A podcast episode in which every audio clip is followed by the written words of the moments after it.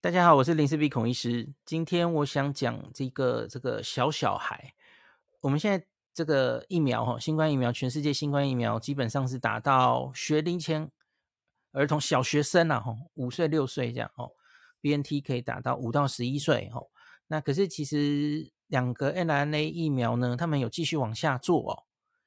AZ 没有哦，AZ 好像就停住了，因为大家知道 AZ 在年轻人会有血栓，所以他的青少年的研究。就暂时停止哦，所以目前有机会会让小小孩哈，我指的小小孩是指六个月大，一直到学龄前五六岁左右这一群人。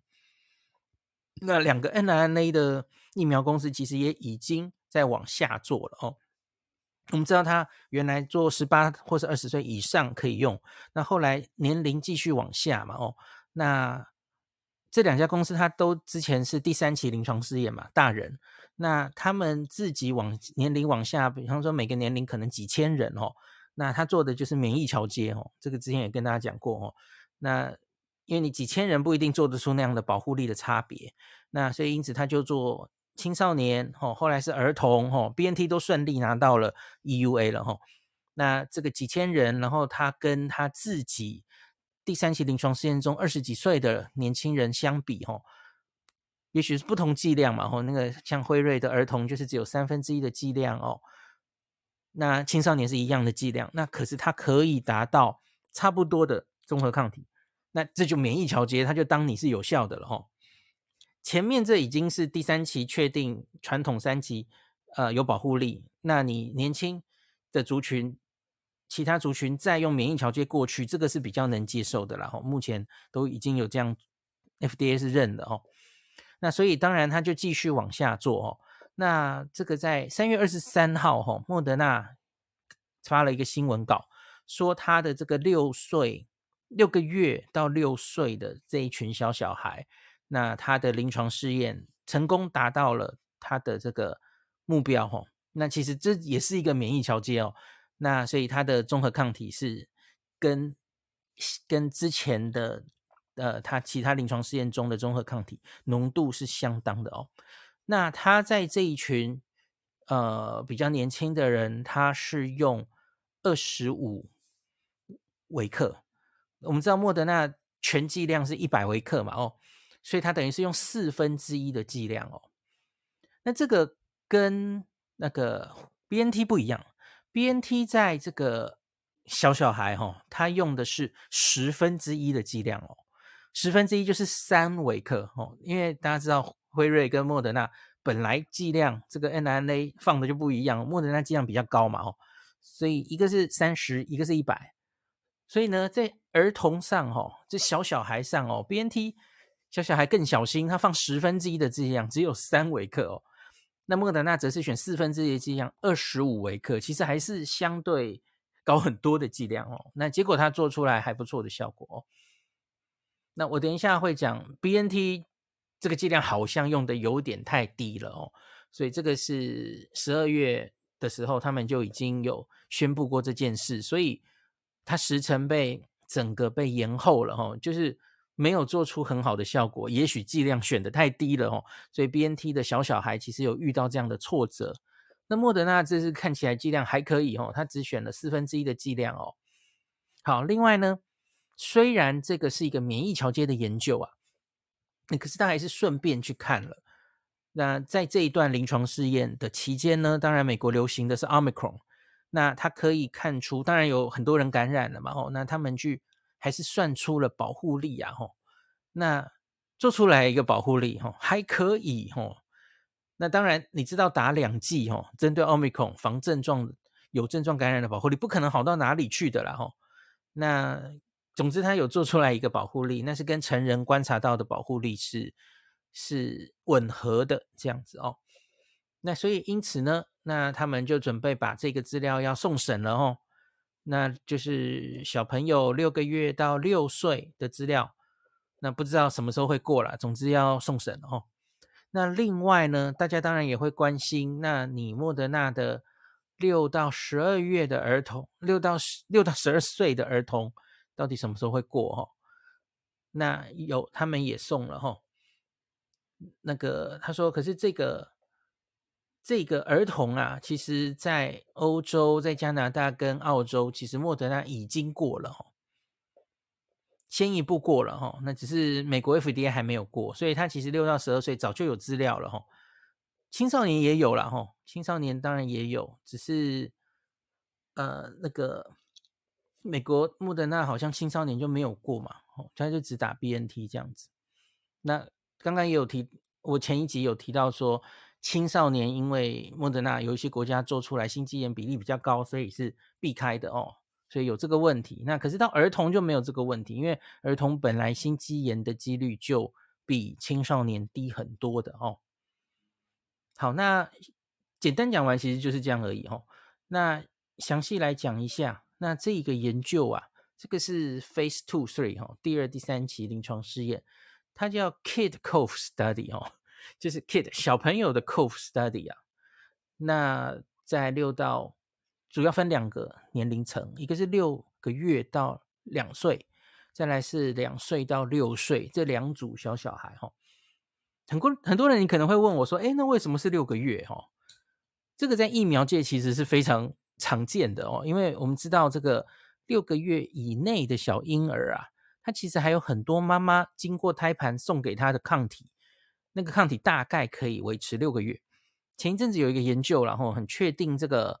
呃，妈妈假如有新冠病毒的抗体是可以传给宝宝的哦。”那这个抗体在我们身体里本来大概就是可以维持六个月，所以六个月内的小小孩哈，其实不太容易生病，因为有很完整的妈妈的抗体。那六个月以内的小孩也不太适合打疫苗，除非就是很比较严重的病，逼不得已才会在六个月以内的小孩打疫苗的哦。比方说我们的 B 型肝炎，那因为这些小朋友他的免疫系统还没有完全的成熟，所所以你打太早打疫苗可能会效果不够好哦。所以很多疫苗会故意在一岁以后才打，就是这个原因吼。N N R 大家很熟悉的吼，腮腺炎、麻疹、德国麻疹，他会故意在一岁以上打。那大家假如跟我一样的年纪的人，你小时候你可能记得你是九个月就打哦，那是因为假如那时候在麻疹的疫区啊，麻疹实在太严重了哦，小小孩得到麻疹其实很很可怕，很容易重症，所以被逼的只好九个月就先打，抢一下时间哦。那可是，在一岁以后才打疫苗，其实效果明显会比较好哦。跟大家补充一下，那所以呢，这个临床试验抓在六个月到两岁，这个是呃疫苗的研究常常都会这样抓的哦，这不不会很奇怪的哦。那基本上呢，他就说在这两组呢，使用这个四分之一，就是二十五微克剂量，然后打两剂，都都有一个。安全性可以耐受，然后综合抗体看起来也不错吼。那这只是一个新闻稿了吼。那所以因此他没有把详细的数字写出来吼。所以这个假如以后有比较详细的，可以再跟大家补充的哦。那另外他们说他们有持续跟 FDA 美国 FDA 在沟通哦，所以他们的六到十一岁其实已经在审了啦，只是还在审，还没过哦。那所以他们有持续应应 FDA 的要求，再多送了一些啊、资讯，所以他也继续补件哦。那这个十二到十七岁也一样哦，十二到十七岁在美国是还没有过的，所以他们也是有一些在全世界别的国家使用的安全性等等的经验，在持续补件给 FDA。那我相信最后大概都会过吧哦，只是我是。我不是很确定为什么在美国 Moderna 的青少年的还有儿童的适应症会卡这么久，因为它资料其实早就都出来了哦。好，那这个临床试验它是它有对照组的哦，有有安慰剂组的哦。那主要就是看它的抗原生成性。那这个临床试验是在美国跟加拿大收案，总共大概收一万一千七百人。那这一次的这两组哦，那个两岁以下，这个是两岁以下是两千五百个人小朋友，然后两到六岁是四千两百个人，大概这样的规模，然后这种免疫桥接哦，大概就是几千人就够了，就跟我们这个高端在巴拉圭差不多了哦，这几千人就觉得是是已经是很足够来看的数字了哦。好，先来看。副作用哦，这个不良反应到底怎么样哦？那他说他们观察到的不良反应大概跟儿童、跟青少年、成人其实都差不多哦，主要其实就是第二季之后会比第一季严重，这个 mRNA 疫苗本来就是这样。好，大家最关心的一定是发烧，那所以他在小小孩六六个月到两岁发烧比例是十七 percent。然后两到六岁的话是十四点六 percent，那在六到十二岁儿童组，他们之前的资料是二十三点九 percent 哦，那是更高的哦，所以小小孩是低一点哦。可是你看一个疫苗可以让这个小小孩超十四到十七 percent，这其实还是蛮高的哦。相对于我们其他的儿童施打的疫苗来说了哦，那特别是小小孩，假如发烧，大家其实都会蛮担心的哦。那所以这点可能要注意哦。好，那另外就是这个他们也有去做，假如是剂量打的比较，哦，刚刚讲的这个十二岁儿童剂量，因为它是只打半量哦，六到十二岁它是打五十微克，那五十剂量不一样哦，它是再减半，那所以你这个剂量。一倍，所以它发烧频率就跳到二十三点九去了哦。主要可能是剂这个剂量不同的关系这样子。那我有跟大家讲过这个剂量的问题嘛？吼，疫苗这种东西其实它不是看体重的哦，因为疫苗不是一个会分散到你全身去作用的东西哦，它只需要引发在局部你的淋巴结、你的肌肉里面引发你的免疫反应。所以大人小孩的疫苗的剂量吼，未必在别的剂剂疫苗看起来吼，未必像是一般传统药物一样会根据体重来算，或是大人跟小人小孩会有很大的差别哦。所以为什么 BNT 会诶，它减到十分之一的剂量就发现好像不太够了吼？因为其实大概不需要减到那么多吼，那可能是剂量找错的问题哦。你看莫莫德纳就是用二十五、五十、一百，其实就可以。还不错的达成任务，没有减到十分之一那么少哦。好，那当然也有一些人会比较严重。假如发烧比较严重的是发烧到四十度啊，哦，那在这两组大概就只有千分之二的小朋友会发生，非常非常少哦。那没有这个呃任何小朋友因为这个疫苗引发的一些安全性的问题退出临床试验了哦。那也没有发生死亡，没有发生心肌炎、心包膜炎，也没有发现 MIS-C 这些东西哦。那可是因为你其实只收案几千人嘛，吼，那心肌炎本来就是一个几率，本来就是十万分之几的这种哦，所以没有发现其实是很正常的哦。好，那再来，那我们来看免疫生成性如何哈？免疫生成性的话，其实就跟这个。故意去抓这个青年，十八到二十五岁打这个两剂一百毫克的人哦，那我们这些小小孩打二十五毫克，其实这个综合抗体跟他差不多哦。那免疫桥接就是用这个，大家其实也很熟悉了哦，这个非劣性实验哦，就你你不可以比他低哦。那这是用免疫桥接的哦。那你要看它的倍数的话哦，那在这两组分别是哦。这个前面小小孩哈，六个月到两岁，他大概是一点三倍哦，呃，比所以更高哦，反而是更高，它是这个倍数是青年的一点三倍哈，现在区间是一点一到一点五。那另外，假如是两到六岁的小孩的话呢，那是一点零哦，现在区间是零点九到一点二，所以总之他都没有碰到那个比他差的那个下限了哦。零点六六还是什么的哦，所以就是看起来这个综合抗体产生的都算是理想的哦。那另外就来看一下，他们也有去看这个防止 Omicron 的感染哦，因为的确有人感染了 Omicron，他们就顺便看了一下，那他的防这个有症状感染的保护力到底如何呢？哦。那这是这个临床试验的这个次要目标了哈，顺便看一下啊，secondary endpoint。那这不是他这个一开始想要看的结果啊，哦，诶，可是他看出来有的确这个对照组跟实验组有打疫苗的人哦，是有拉出一个统计学上明显的差别的了哦。那这个我们分两组看哈，小小孩六个月到两岁的话呢，这个保护力做出来是四十三点七。然后两到六岁的话是三十七点五哦，那你可能会很很这个，诶，这么低哦，比五十 percent 低哦。那可是我已经跟大家讲过了嘛哦，这个本来 Omicron 打两剂保护力就是差差的嘛哦，这个是意料中事哦，所以我们才一直说 Omicron 需要打到第三剂嘛哦，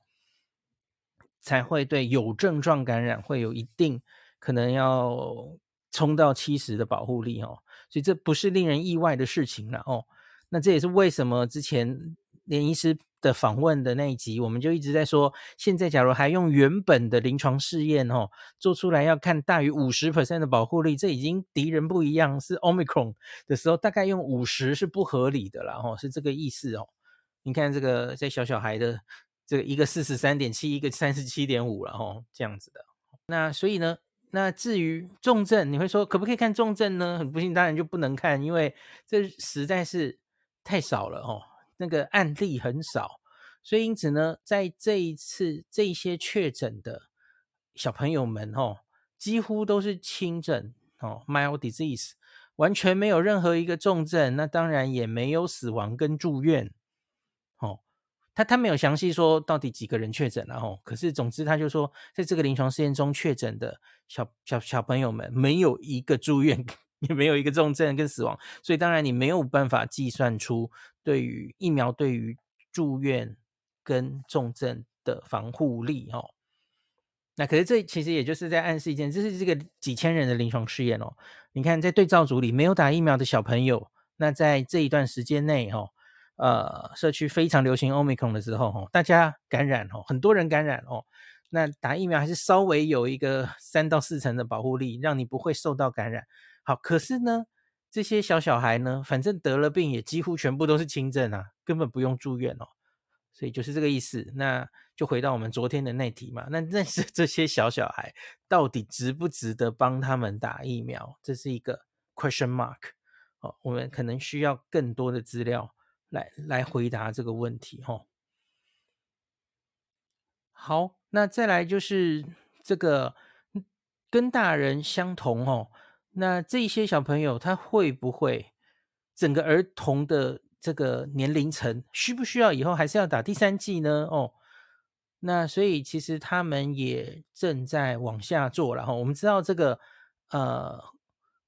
不管是 Moderna 或 BNT 其实都在做次世代疫苗的研究，那是做在成人嘛吼，可是年轻人他们也会继续往后做的哦。那在不同的年龄层，那现在他们主要在评估的就是有一个双价疫苗哦。那会针对就是针对 Omicron 的这个次世代疫苗，那这个结果可能已经快要出来了哦。成人部分了哦，所以他们说这句话是说小朋友他们也有在看这件事情的哦。好，那这个就是今天跟大家讲的这个记者会，莫德纳的记者会的内容。所以顺利的话，也许他 FDA 会通过他在儿童这种小小孩也是可以施打哦，不知道多久。那这里可以顺便提一下，那 BNT 的进度如何呢？哦。因为 BNT 其实更早哦，他做的更早，他在去年十二月就有一个新闻稿，他就说，呃，这个他他也是做到六个月到六个月到五岁的小朋友，那他是选只有十微克嘛，哦，呃呃，对不起，只有三微克，三微克十分之一的剂量哦，六个月到五岁，那可是他那时候就说呢。分析综合抗体，哦，那发现呢，六到两六六个月到两岁的人呢，他综合抗体 OK，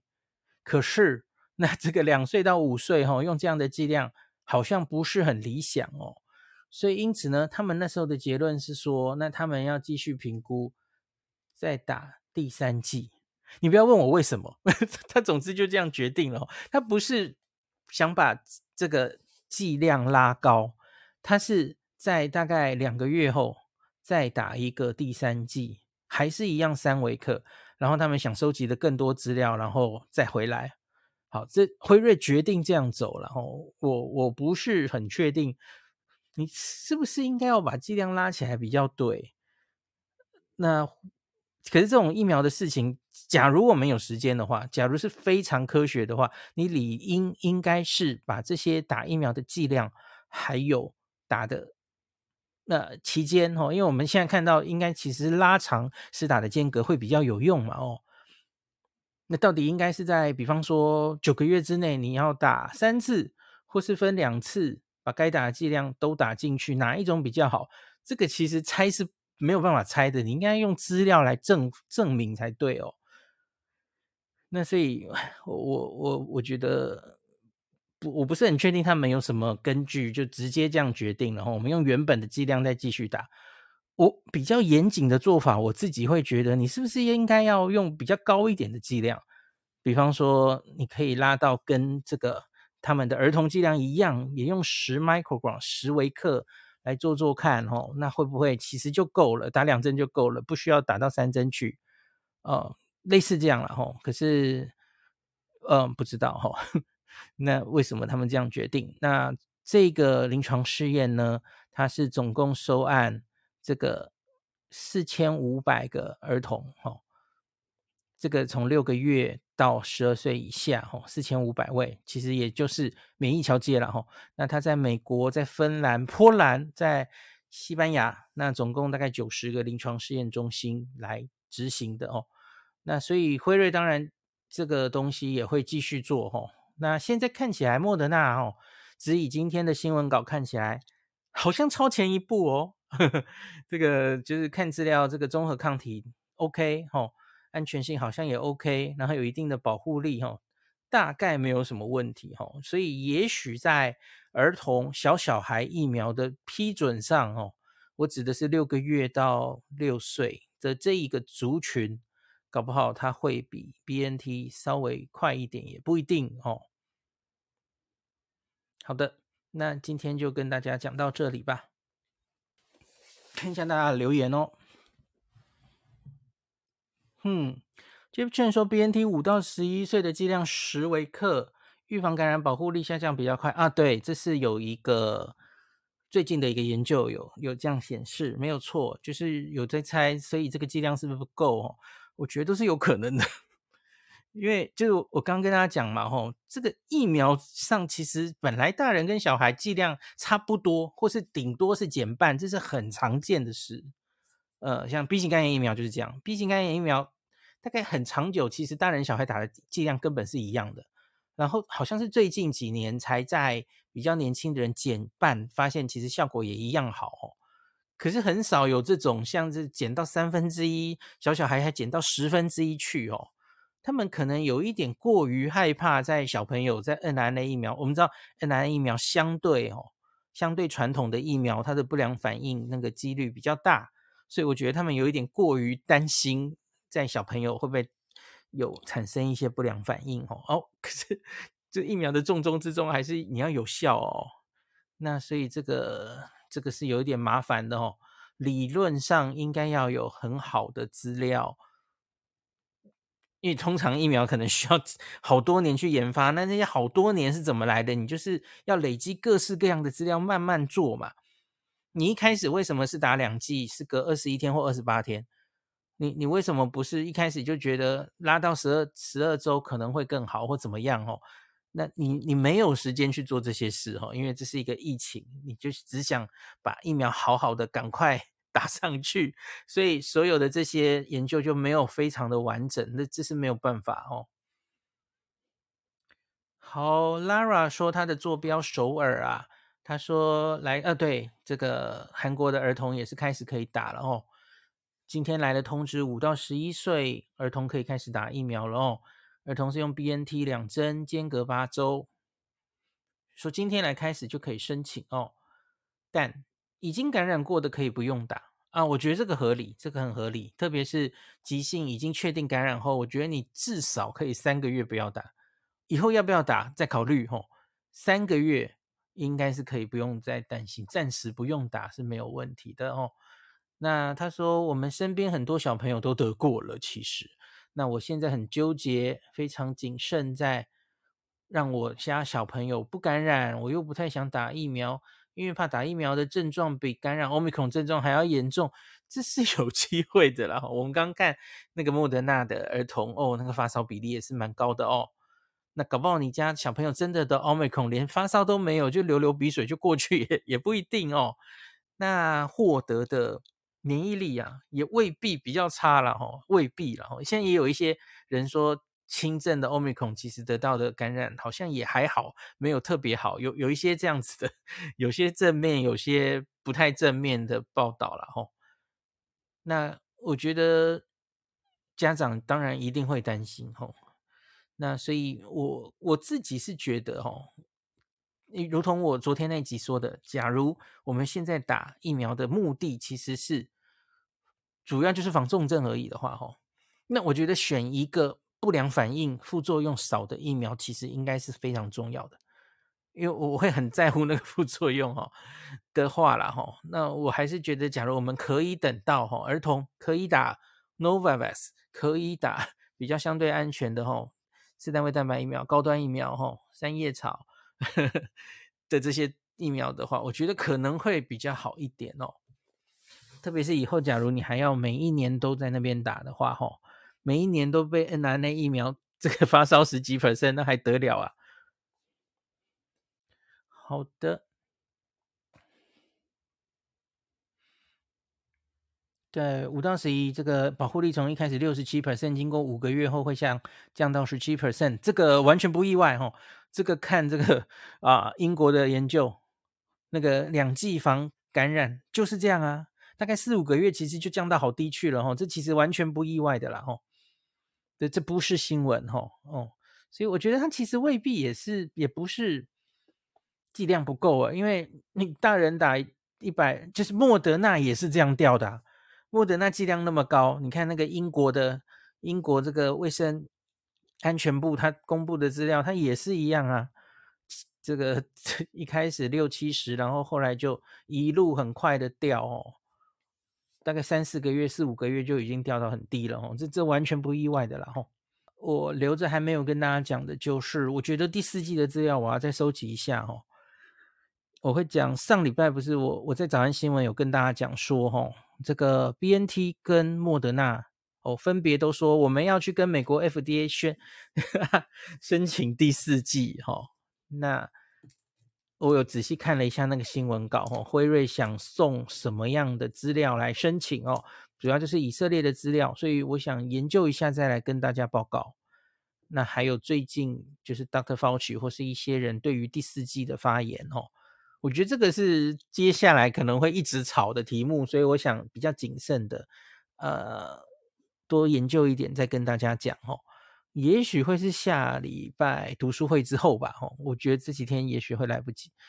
那再来就是还是要找时间讲一下何美香老师脸书的发言哦。对这个 Look 说，现在开始讨论第四季有什么想法？还是要等到奥密克戎株的疫苗，就是次世代疫苗？我觉得我们应该很快会有资料了吼，因为我相信辉瑞跟莫德纳第次世代的小型的那个实验吼，免疫桥接实验，大概就是这个时候左右会出来了哦，所以我们看那个资料再再说吧哦，因为你资料不出来也没有办法预测嘛吼。那可是之前其实应该是莫德纳嘛，吼，我跟他分享过，特别做了一集哦，这个莫德纳不太好，吼，动物实验用次世代疫苗，虽然那只有几只动物了，吼，啊，结果发现这个综合抗体跟注射原本的武汉株的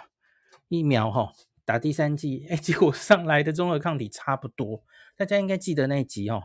那所以我觉得这个问题有一点大哦。假如在成人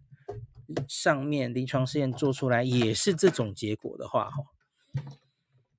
那真的不太知道怎么解读哦。这个上次跟连医师有稍微讨论一下这一部分哦。所以这这里我再念清楚一点，再跟大家报告。而且呃，我相信这个等他们送审，然后真的在 FDA，你知道 FDA 那个会议其实都是全程上网，大家都可以参加，然后很多资料都会堆上来哦。我可能要看了他们详细丢了什么资料之后，我才能跟大家解读，然后。那所以就有点类似，我们去年八九月就一直在争吵吼，第三季到底该什么时候打，该什么人打哦？我觉得现在我们其实还没有非常好的资料。那我可以跟大家台湾的大家讲的是，真的一样啦，跟去年九月一样，跟大家讲的稍安勿躁啦。这个离我们还有点远哈。那个第三季多半人其实才刚刚打完吼，那所以我相信。假如我们现在 Omicron 是以防住院重症为主的话，你去看英国的资料，吼，防死亡跟防重症或说住院的保护力其实没有掉的这么快哦。我觉得它应该至少撑六个月是没问题的哦，因为其实在只打两剂，虽然防感染不太能防，可是它至少可以维持在超过六成的。防住院的保护力至少六个月，所以没有理由我我会觉得打三剂之后，这个啊防住院重症的保护力两三个月就没了，我觉得是不太合理的哈。那所以我觉得应该这是指一般人哈，